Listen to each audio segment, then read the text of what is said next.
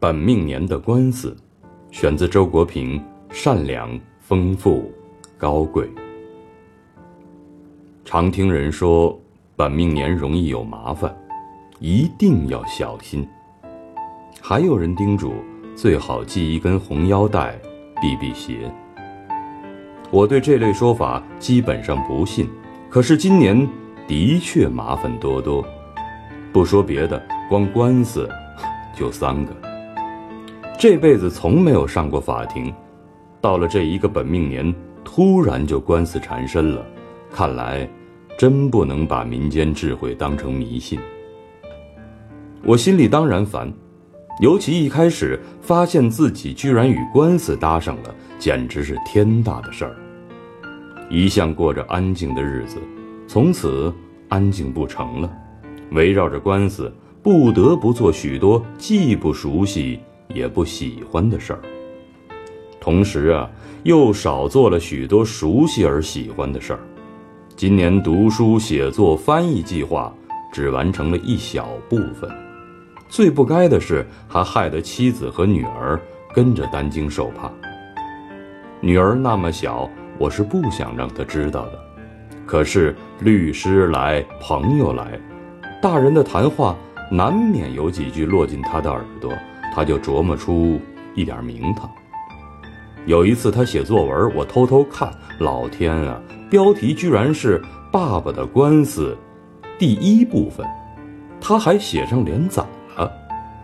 那个时刻，我心痛如刀割，难过和心烦都没有用，我必须面对。我问自己，上帝让我在本命年遭遇这些磨难，究竟有什么用意？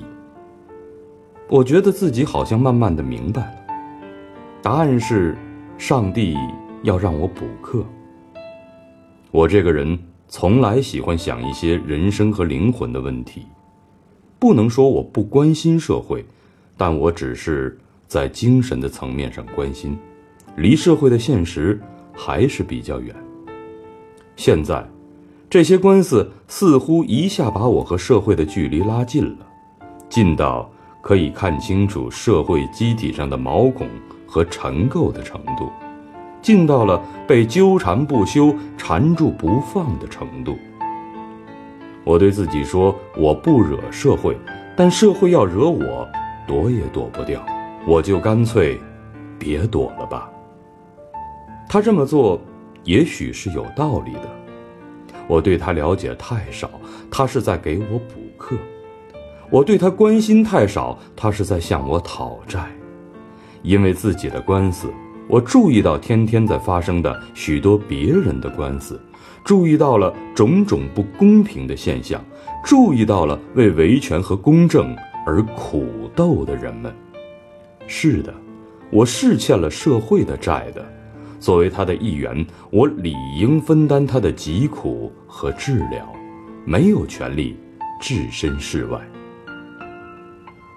人在，人最在乎的是意义，最怕的是没有意义。一旦我相信所遭遇的事情是有意义的，我的心情就豁然开朗了，甚至不再把官司的成败看得很重要。